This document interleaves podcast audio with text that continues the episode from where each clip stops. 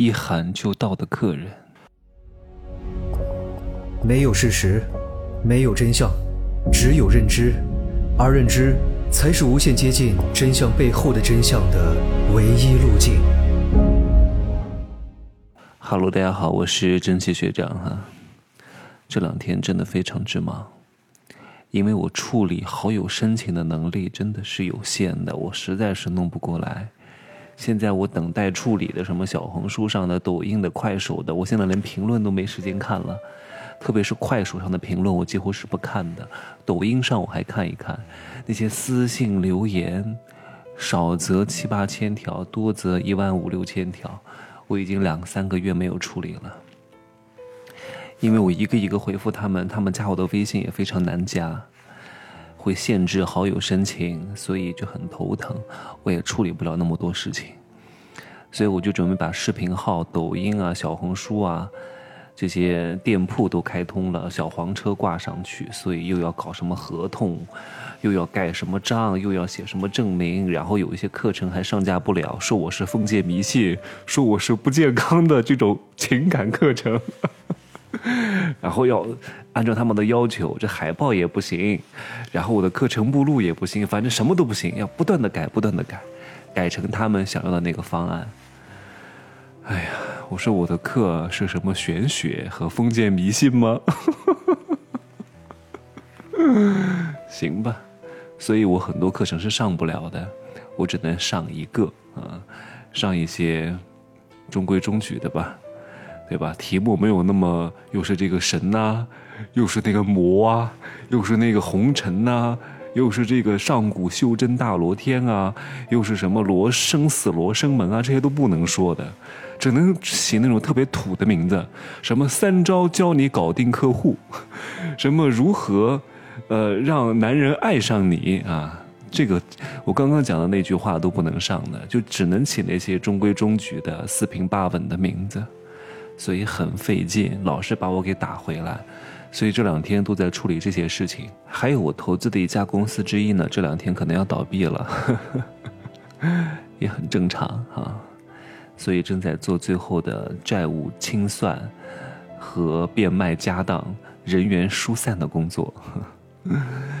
因为我只是一个财务型的投资人啊，店里的具体的生意模型和框架搭建和具体的流程的。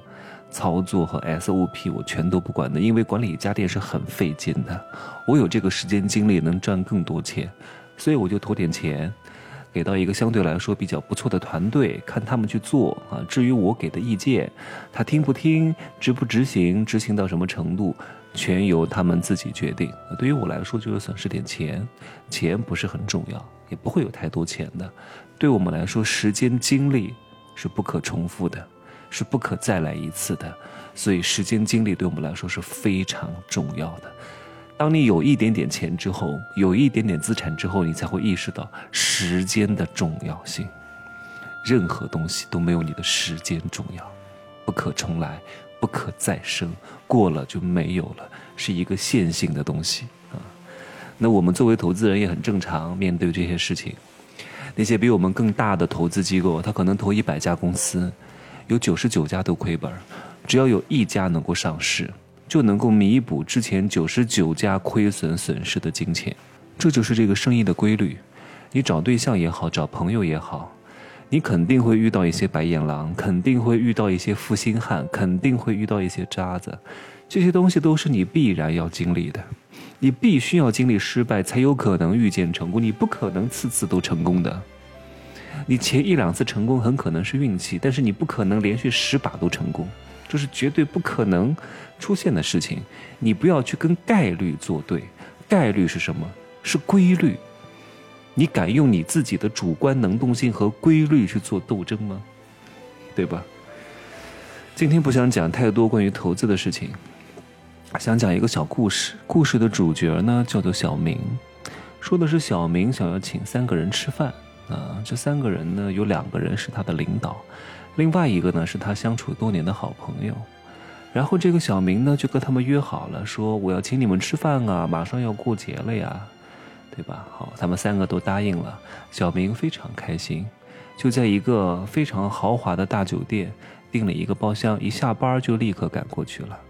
然后服务员看到他，跟他说：“我们的这个酒店有三个火锅套餐，刚好够三到五个人吃，分别是二百八十元、五百八十元和八百八十元三个档次。”小明呢，想都没想说：“那就要这个八百八十元的那一档。”请这几个人吃饭对我来说都非常重要，讲的就是面子，钱咱们都不看的。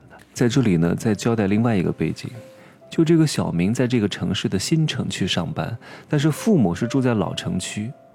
新城区的这个房子呢，也是他父母贴了老本给他买的。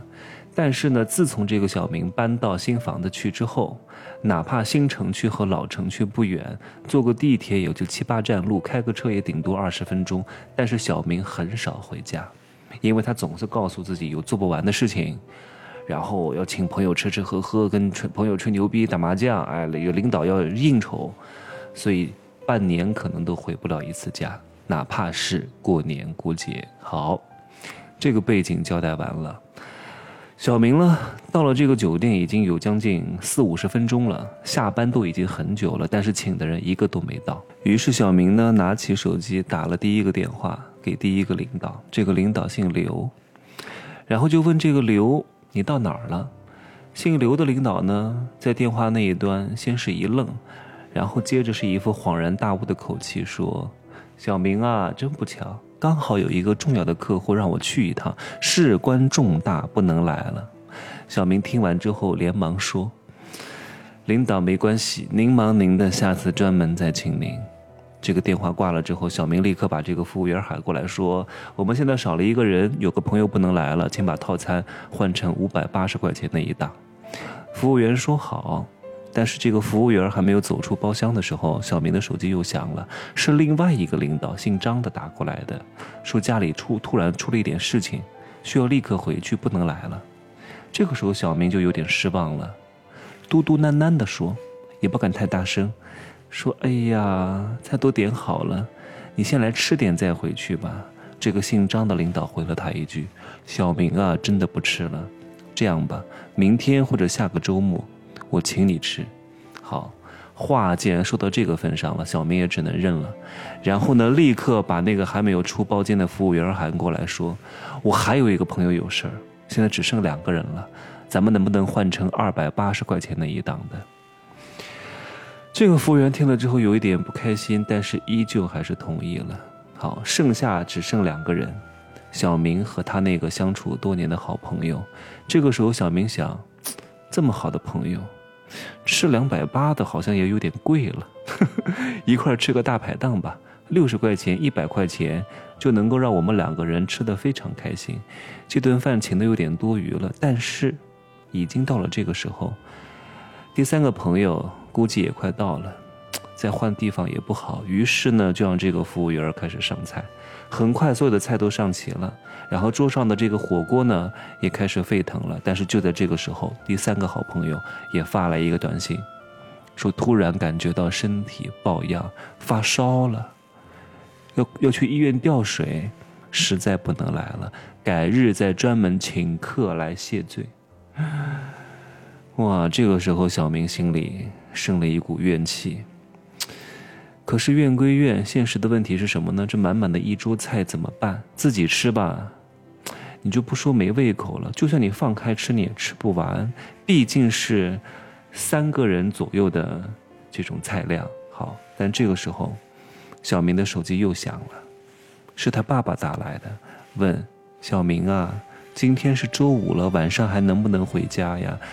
小明想都没想，好像是路径依赖，脱口而出：“哎呀，这两天比较忙，就不回了。”但是他爸呢，还是坚持说：“有空还是回来看看吧。你已经半年没有回来了，你妈很想你，一直都是念叨你，把我都念叨烦了。”小明笑了笑，说：“哎呀，真的是有点忙。”他爸爸又问：“那你明天中午有空吗？明儿周六啊，你妈说想去看看你，到你们家新房子里面给你做一个饭。”哎，这个时候小明才想到了，我这个菜都点了，我一个人吃也浪费，朋友也都不来了，都放我鸽子了，那我就喊我爸喊我妈他们过来吃吧。然后就说：“哎，你们两个是不是还没吃饭？要是没吃，现在就过来跟我一块儿吃啊！我在单位不远的地方等你们，我订了一个包厢，搞了一个酒店，请你们吃一顿好的。”他爸愣了，就问：“你是说你现在让我们过去和你一块吃晚饭吗？”小明说：“对，我就是现在请你跟我妈过来吃饭，我菜都点好了。”我马上把地址发给你啊！你现在打车过来也不是很贵，不要省钱，赶紧来。好，放下手机啊，小明就开始在脑中不断的过各种各样的画面。他心想，自己都请过无数人吃过了数不清的饭，但是却没有请过父母吃过一顿。这一次呢，父母也没有让他们失望，真的就打车过来了啊。然后呢，真的是喜气洋洋，满脸笑容。他妈呢，还特地穿了一件新衣裳。然后还抱怨：“哎呀，就是你老爸催得太急了。哎呀，你怎么突然想请我们吃饭了呢？而且还是在这么大的饭店吃这么贵的套餐。”小明呢敬了他爸爸一杯酒，当他把这个酒一饮而尽的时候，心里突然有一种想哭的冲动。饭就这样吃完了啊，小明跟他爸妈一块回了家。第二天上班的时候，小明的爸妈住的这个小区当中的一个同事就过来告诉小明。说这两天啊，你爸你妈在小区里面看到人就讲你在大酒店里面请他吃了一顿高档大餐，还说你给他敬了酒，非常的好，生了你这样的一个优秀的儿子，让他们感觉到非常的光荣。小明听到这句话，瞬间泪流满面。这个故事结束了，我不想阐述。我也不想总结，各位自行思忖吧，好吧，晚安。